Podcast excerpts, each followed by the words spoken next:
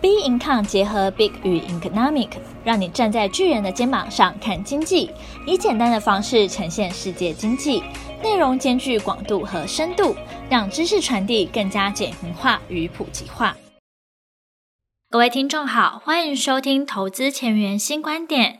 今天由我们财经诸葛 David Chen 向各位听众聊聊由外而内，留意潜在的成本上升推力。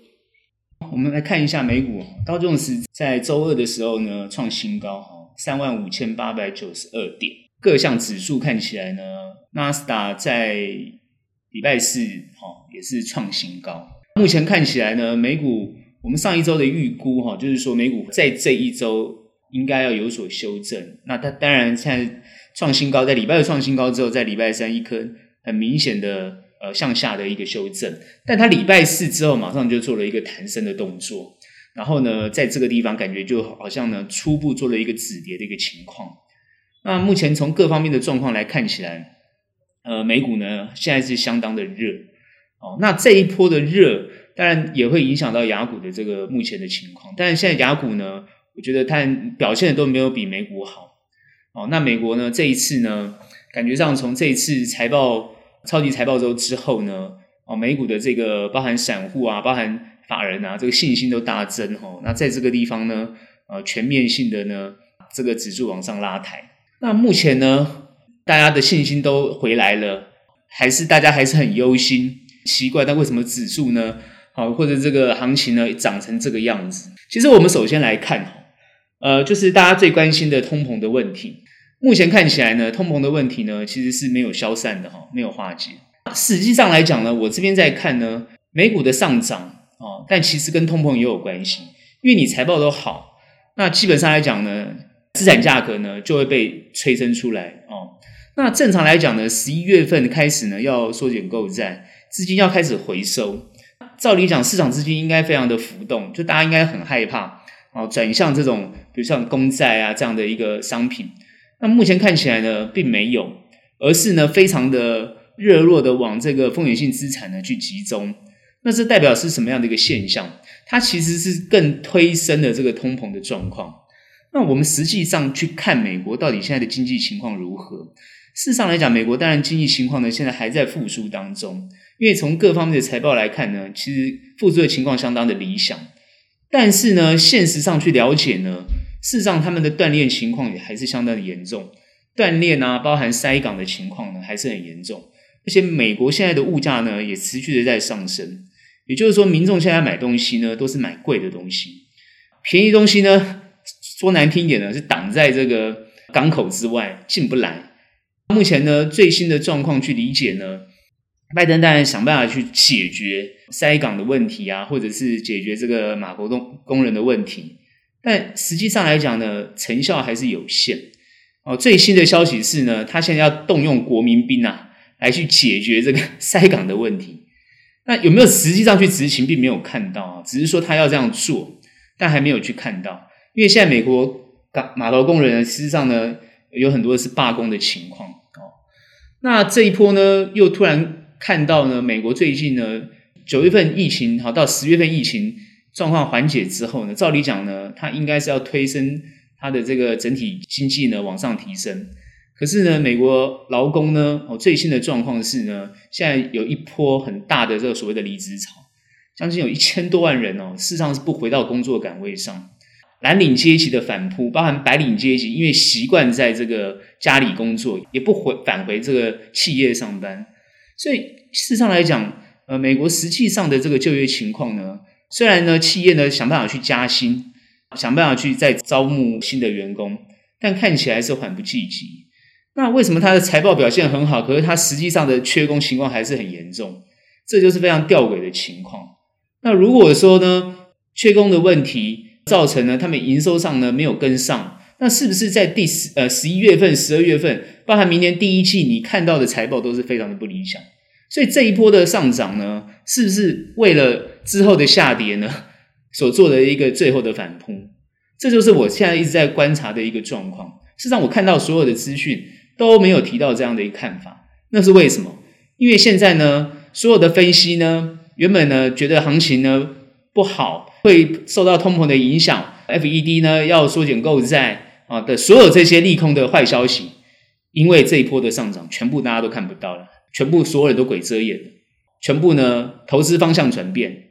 最有趣的是观察到特特斯拉，那因为特斯拉 它呢的厂是在大陆，所以它这一波的营收的情况都不受影响啊。那呃，因为中国大陆呢现在使用电动车的情况非常普遍哈。那特斯拉在中国大陆呢的销售情况非常理想，所以它的财报非常优、非常亮丽。那财报亮丽的情况之下，所以激励了它的股价上升。然后再加上一波哦，非常支持特斯拉的这些呢年轻的投资人，或者是呢就是之前类似投资 GameStar 这些人呢，又全力的反向去支持推升这个 Tesla 的股价，所以拉动了整波啊这个电子股的啊这个美国电子股的往上走。所以这种推估拉朽，就是推升哦，这种资金行情的这种情况，是不是又回来了呢？这样的一个情况，是不是造成大家现在在心理上呢，完全已经忽视了风险呢？目前呢，很明显的看到行情是这种感觉。那如果搭配行情是这样走的话，你在这个地方呢，啊，提醒大家呢，还好什么什么风险问题，其实呢，也没人要听呢。啊，这波呢，就是大家在这个地方一窝蜂的去追逐。事实上呢，我们冷静的去想，从理性的角度去判断，油价的上升，现在油价还是没有下跌，油价现在还在还在维持在这个八十啊八十三块这个位置左右这个位置上，啊，它没有急速的下滑，也就是说通膨还是存在。最大的关键问题是通膨的问题还存在，通膨没有解决，其他的这个价格呢也都还在上上面的位置，也没有很明显的调降。那又反映到它那个民生消费的物价呢，也在持续的上升。那这个是很明显的一个通膨存在的事实，缺工的问题也没有解决。那我刚刚是不是提到说，现在大家还有大离职潮哦，又不回去上班了？所以这个明显已经反映出后面企业其实是存在很大的利空因素。如果这些东西都不去看，也不去思考。在这个地方呢，非常乐观的去看待行情，事实上是让人看起来有点本末倒置。我们平和的去观察这个行情，正常来讲，它是应该要修正，它应该要修正到它一个目前，也就是说问题的产生有效的解决，它应该要修正到哎有效的解决，然后才开始再慢慢往上走，这才是一个合理的现象。也就是说，问题要解决才能。它涨得比较稳健，不是说这个行情不能涨，而是说行情要涨，它要怎么涨得比较稳健？这是我们在看的角度。如果说是一个急涨，它伴随的就有可能是急跌，也就是说它震荡的幅度会非常的大。你在这个地方就不会不好操作，你就没办法操作，因为它就是忽多忽空、忽多忽空的这个行情，也就是像之前前面各位在观察美股的走势一样，就是忽多忽空，你完全没办法掌握到它一个趋势状况。但是这一波的走升，很多人会觉得说，诶，是不是就是开始美股就要一路往上走？那我就是很明确的告诉大家，现在通膨的问题是没有解决的，而且呢，通膨的问题是一时三刻没办法化解。在没有办法化解的情况下，而且甚至还有很多专家已经提出，通膨的问题会持续一年以上。虽然 FED 出来讲说暂时性的通膨。然后呢，虽然这个叶伦也提到这是一个暂时性的通膨，三个月可能就化解，但是实际上我们看很多资料，他们也之前一直常讲暂时性的通膨，但常常被打脸。鲍威尔呢，其实已经改口了，他认为通膨问题要重视，他也觉得很严重，不然他不会呃在这个前几个月呢提到就是现在要立即做这个缩减购债的动作。可是各位要注意哦，缩减购债并非不持续购债。它只是缩减而已，它当然会希望缩减到零，然后后面就是启动缩表，然后后面才会是升息的顺序。可是现在我们看到很多的讯息已经提到，在明年中要提前升息，也就是说这些数如果通膨压力很严重，会促使 FED 在明年中中间的中哦，就是提前升息的动作。哦，那这对金融市场就会非常非常大的一种利利空的影响。这点呢，其实呢，大家实际上是啊，要心里面要有个有个准备啊。那如果说这个升息提前来的话，那对行情其实极度非常不利。我们怎么看后面的走势？哈，事实上来讲，在这个地方，我反而希望大家比较冷静一点，不在这个地方做过度乐观的情况。但是呢，并非说这个地方啊、行情这么好，难道不操作吗？也不是，而是呢，你在操作的过程当中，首先要着重注意风险。如果你去追的比较高的股票，你也很看好它的未来，没有关系。但是要懂得怎么样停利哦，要懂得停利。当然呢，如果它在反转的过程当中啊，你也不要呢觉得呢后续还会很好。事实上，当它反转的时候呢，但你要有风险意识，那就要懂得停损。也就是在这个阶段呢，并不会鼓励大家哦，从从这个美股的角度去看呢，不会鼓励大家追高啊，哈，然后呢，用一种很长线的思维去思考他们的一个发展性，因为实际上呢，后面所带来的这种通膨的压力跟问题呢，事实上是没有解决的。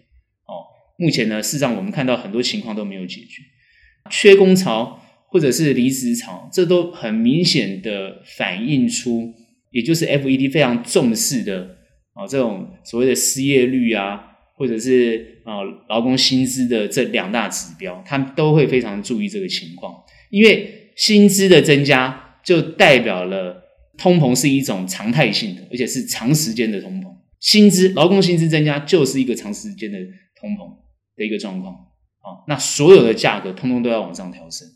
哦，所以呢，这一点呢，就是大家非得去注意不可。那我这个地方的提醒大家要去注意这个情况哦，而不是被这个行情在这个地方冲昏了头。下礼拜的这个行情的走势一样呢，我希望它会在一个比较修正、走得稳的情况之下，再持续往上走。但是如果它还是不修正，那当然大家还是要有风险意识。我觉得它应该要修正哦，因为我们在上周预估它修正，那果然它当然在礼拜二、礼拜三稍微修正了啊。那是因为呢，礼拜四呢，它又站上，就站站稳了。因为这根礼拜四的这根红 K 哈，其实我觉得还蛮关键的。它虽然呢没有吞噬掉前面礼拜三的黑 K，但是呢，这根红 K 呢，它是一个实体的红 K，而且是呢，几乎是这个礼拜三实体黑 K 的一个。中间值，也就是说，它并没有往下的动作，而且是呢站在一个很中间的位置上，感觉上在这个地方想要站稳的一种态势。哦，实际上来讲呢，这不是一个很很有利后面的发展的一种 K 线形态。哈，在这个点是我对于这个行情的看法。所以呢，还是要提醒大家多注意，看一下台股啊。其实呢，台股呢表现的呢相对呢比较健康哈，也蛮符合我上一周的说法。那这一周呢，它走的其实比较平，在五个交易日的情况之下，前面三天呢是比较往上，想要突破均线的动作，但后面两天呢稍微做了一些修正，在这个地方休息一下。那目前看起来呢，台股是一采取一个轮动的一个现象，当然呢也有一些话题呢，但也是跟国际上做接轨啊，比如说炒作一些什么元元宇宙啊、电动车啊，它也会做一些这些股票的一些哦这种轮动。那当然呢，目前看起来呢。目前台股大部分的股票呢，都是一个在好像底部往上慢慢走升的一种态势，哦，是属于比较健康的一个情况。那台股目前呢，还没有突破前面的压力，没有突破前面压力呢，现在看起来就是呃压在这个地方呢，啊缓步的在走。如果搭配美股的情况嘛，就算是美股修正，台股在这个地方也不会修正太多。我们现在观察台股呢，跟雅股的一个比较状况。那实际上来讲呢，我们表现的虽然没有比雅股，比如说像其他有些呢表现比较强势一点，但是大部分的雅股呢也是在这个地方做一个好像哦缓步上升，但是一直在修正的一个情况哦，通通走的跟美股不一样。主要是谈到就是说，台湾为什么在这个地方呢，它会走的比较稳一点？主要呢，当然呢，科技类股呢，哦，比如说呢，有时候有好消息，有时候坏消息。目前看起来，台积电呢压在这六百块以下呢，事实上也是整理了一段时间。半导体的状况呢，到底发展未来性是怎么样？哦，之前有现在一直在提到，就是说半导体，尤其是美国现在商务部要求哦，台积电跟三星必须交出他们的这个资料。那这些所谓的资料到底是什么样的资料？而且这些资料呢，是呃很关键性的技术呢，还是很关键性的呃制程呢？想要呢？呃，这个送给了 Intel。我们现在感觉上就是 Intel 不断的在这个国会里面呢说服这个呃美国的这些政客啊，想办法让这个半导体呢能够呢留在美国自给自足。那这其实也没有错，因为现在美国非常担心呢，他们的这个半导体，尤其是晶片的啊，它缺晶片缺的非常严重，因为现在断链情况很严重，而且造成了他们现在汽车业呢，呃，产生很大的问题啊，这等于说是呢，没办法复工啊，啊，车子制作不制造不出来，因为缺晶片。那现在 Intel 呢，没有办法 cover 这个情况，现在好像大家一定很需要亚洲的这个资源，尤其像这个台积电呢，跟啊三星，尤其是台积电，它现在好像剑指台积电。那我们当然台积电也会很担心，在这个情况呢，是不是技术会外流？哦，那现在如果美国要求我们，是不是会给他技术，造成未来台积电呢毛利率啊各方面呢议价能力都受影响？现在是大家很关切这些东西。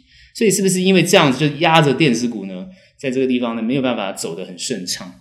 台股目前看起来是中小型表现的是比较强劲哈，权值股呢最近都被压盘，像台积电啊、联电都被压盘。在这样的一个观察，事实上来讲呢，我还是认为是属于一个健康的情况。好，权值股其实在这个地方呢，因为本来是拉指数的，那现在指数呢不应该要拉这么快，让它走得比较稳一点，应该要修正。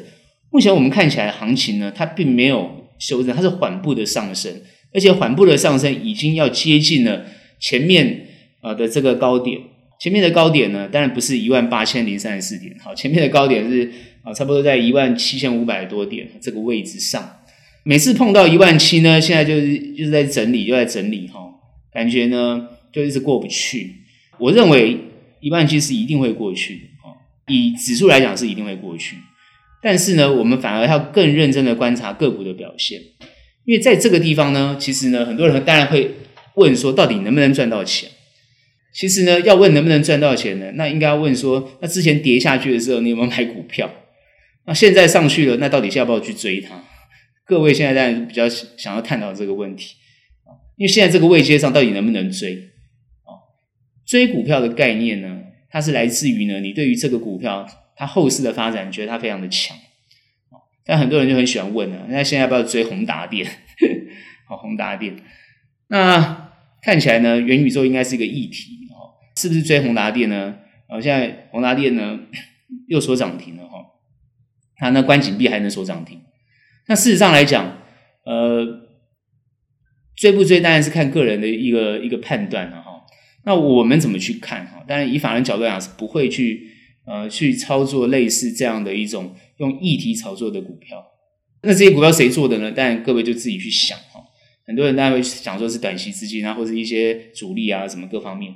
但我们怎么去看台湾比较长远性可以发展的股票？那还是我们比较着重的地方啊。那当然最近很多人会看，哎，奇奇怪，感觉上。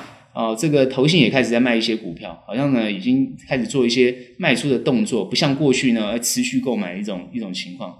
我认为在这个地方那也是很合理的嘛，法人在这个地方涨上来之后，先做一个获利了结的动作，后面再往上推，这是很正常的哈、哦。反而表现不会像外资一样一直短进短出的这种动作。那目前看起来呢，是不是希望外资呢也可以变成一种稳定的资金，持续推升台股呢？当然是会很希望。那只是呢，外资现在目前看起来呢，还是比较着重在指数上，也就是期货获利的部位哦。那现股呢，变成是他们一个操作的工具，反而不是他这么这么 care 的地方。那这一点也是大家会持续去观察哦，外资现在的操作动作哦。那我们当然看到内资其实都还是比较属于短的动作。那其实这个时候做短的动作啊，完全没有任何问题哦。事实上呢，我会认为。以美以台股现在的状况来讲的话，其实呢会跟美股的操作会很雷同。哦，虽然它的指数走势不会很雷很很接近，但是他们的操他们在这个阶段啊，也说行情走到这个阶段，我觉得精神是一致的。也就是说，这个地方随时都会有可能风险啊的呈呈现出来。这个风险不是在个股啊，因为现在个股看起来财报都很漂亮。这个风险是来自于现在还处于一个疫情的情况，台湾的疫情现在啊慢慢已经在结束了哈，那结束的速度也越来越快。但是各位要去想，台湾的疫情是怎么被结束的？啊，是为什么会处于一个可以处于一个结束的阶段？是因为台湾的国境还没有开，所有现在要进台湾的这个外国旅客都要呢，还是一样要十四天啊住在防疫旅馆。所以任何一个你出国或回国的人都要这样做。可是美国现在已经不是了，你只要打过两剂疫苗了，你就可以在美国进出了。哦，所以当然美国现在疫情啊 还是相当的险峻啊，每天还有几万人在在染疫，甚至呢打两剂都还要被突破。哦，最近大家都知道嘛，我们上礼拜讲这个一个董事长，金控董事长，对不对？最近最新的新闻是又有一个什么机师。哦，打了两剂 BNT 都还可以被突破，所以事实上来讲，台湾国庆我觉得不会这么快开。如果台湾的国庆不会这么快开，那就是外国旅客进台湾的情况就不会这么顺畅。在一个不会这么顺畅的情况之下，台湾这种这种底底层消费型的经济其实都还是复苏的非常的慢。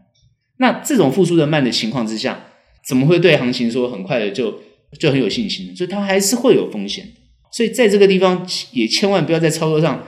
我觉得失了警觉性了哈，因为在操作上还是必须要保有一种机动性跟警觉性的这种对于风险的这种啊意识还是要存在啊。那我们怎么看这个后面的行情？对，目前台股还是一样震荡往上的动作没有改变啊，而且呢，我判断均线应该都会站上去。它在这个均线徘徊了这么久，它刚爬上碰到了，然后整理一下。它应该要突破，目前看起来国际气氛还是很好，短时间的气氛还是很好，所以短时间气氛很好，它一定会突破，也就是可能在一周里面它会突破，但突破之后它会下来修正，修正如果碰到了之前突破的这条这个均线，就有可能变成是它的支撑，这有可能就是它往上走的一个很好的一个一个判断。好，那当然很多人会担心，就是说后面啊它有没有可能再一波往下的一个情况？如果它后面会有往下的一波情况，就有可能十一月份确定缩减购债，美股有明确的大动作的拉回。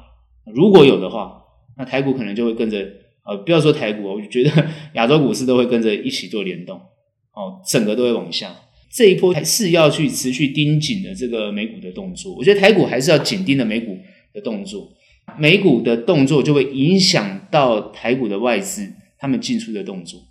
这一点呢，就是永远他们都是一个很自动的联动，那就要看他们的资金移动的这个呃量体多大。它如果移动资金很大的话，台股就是会，好，我觉得如果往下杀的话，那就是多杀多。哦，因为他们量体很大，那杀的都是见血的。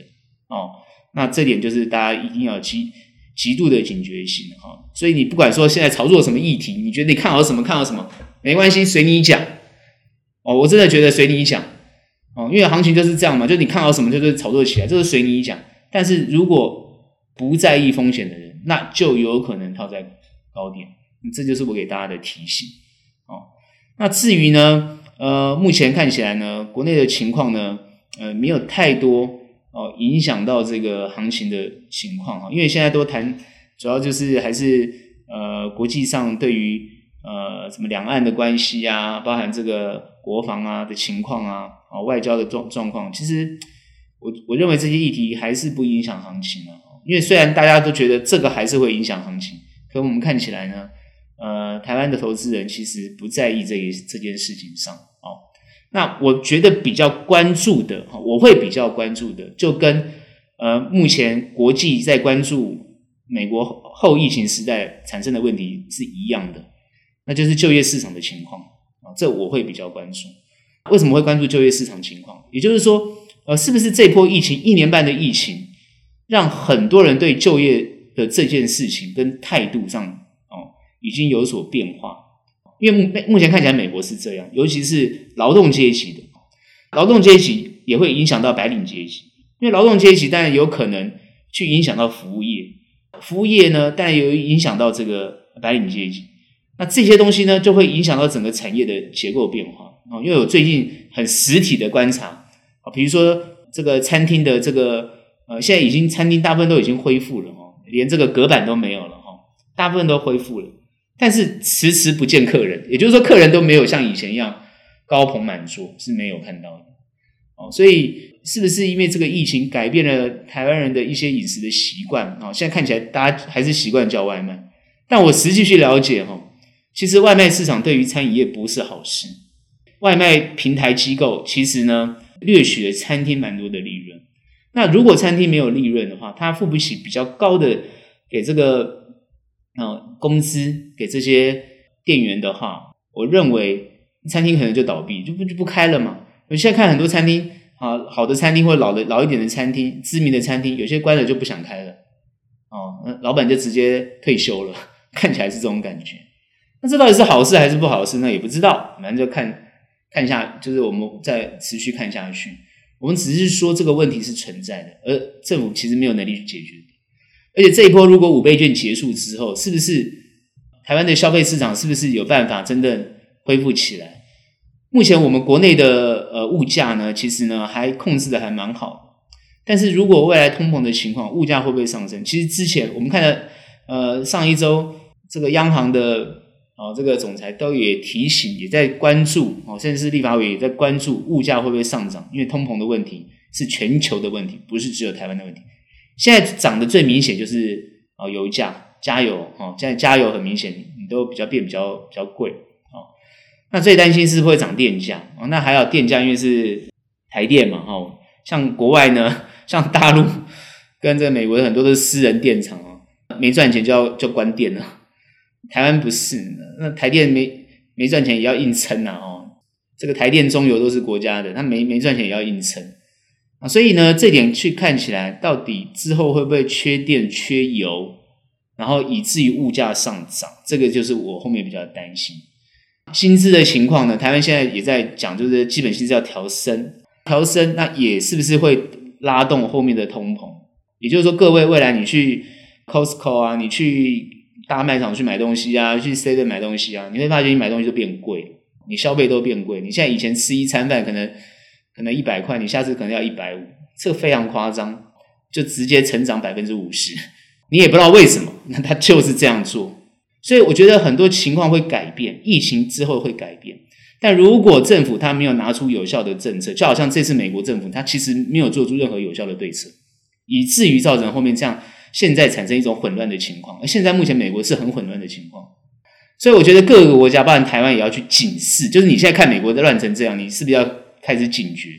你要警示啊！这也是提醒，可能我们听众有些是啊政府的官员啊，要注意这件事情，因为说你要去观察，是不是台湾也会后续走上这个像美国这样的一个问题哦，从就业的情况。而且工资的情况，因为现在行政院院长是直接要调升公务员薪资，其实我觉得调升薪资也都没有问题，但问题是它会不会造成通膨？如果会，那你要不要这样做？如果不会，当然一定要做哦。所以你一定要调控好这个情况啊，尤其是物价的问题，尤其是民生消费的问题，这个影响很大。那当然，因为如果餐厅不愿意开了，那很多人是不是要自己自己下厨自己做？自己下厨自己做，是不是会推升了市场的菜价、市场的肉价？那是不是都直接去推升了？因为如果是交由餐厅做，可能他们采购量比较大，所以他可以取得比较低的低的价格，所以他会压抑那个他们会餐厅他们大量采购，他会压抑那个哦这个菜价肉这个肉价那个价格。但如果那些餐厅都倒了，都都没有继续开了，也就失去了这方面的这个市场。那当然，菜商、肉商他要想办法，要等于说要让他的这个成本拉回来，那他是不是会去加价？对于一般的消费加价，这个就是现在美国目前的现象。哦，我现在跟大家讲，美国现在就是这样，他们的一般消费全部上升。哦，因为什么？都在自己家里做，那自己家里做菜，反而就把物价推升。我们现在看很多美国的数据都是这样呈呈现的，所以这个要特别注意，台湾不要发生这种情况。不是说哦，鼓励大家一定要在家里做菜，或是呃，一定要呃什么订外卖怎么样？其实呢，反而希望大家恢复你过去该怎么生活就怎么生活。我觉得应该是这样，鼓励大家啦，应该是恢复到你过去应该怎么样生活就怎么生活哦，而不要呢去刻意的去改变。比如说呢，啊，在家工作就不要上班了。我看最近观察很多哦，这银行的员工哦，以前就分两班制，习惯了，银行可能也发觉说，好，我不要用这么多人了。哼，反正你在家工作也没差，久而久之，银行就会评估我需不需要这么多人力，就不需要这么多人力。那我当然就是让很多人就离职，所以台湾的失业率会不会上升？好，就是大家好好去注意观察。那失业率上上升了，你调整薪资又有什么用？对不对？那对这样会对你国家比较好吗？我觉得这个是大家反而比较要关心的议题啊。你看到我这我现在谈的已经不是在谈行情了，因为这行情其实呢，我觉得呢它的方向就已经很明确了。我反而比较担心的是，包含薪资啊，包含这些物价啊，这些比较比较会关心这个东西，因为它会影响到企业明显的财报跟获利。那这些财报跟获利，它就会使这个行情呢往下走。我们比较担心，因为它是实质上的状况啊。你最近看嘛，哎，财报比较好，所以你看行情都往都起来了。但你下个月你十一月份一看，那个行情企业全部都亏损啊，或者是没有赚钱，那不是行情就要下去了吗？所以有时候你你观察的这些情况哦，就是要整体去思考。我想这点呢，还是呢，希望大家呢看得比较仔细一点，看得比较小心一点啊。这是我对后面的看法。我们今天的节目就到这边结束。喜欢我们，欢迎订阅。有任何问题、任何想法，欢迎到我们脸书专业以及 Instagram 跟我们做交流喽。那我们下期节目见，拜拜。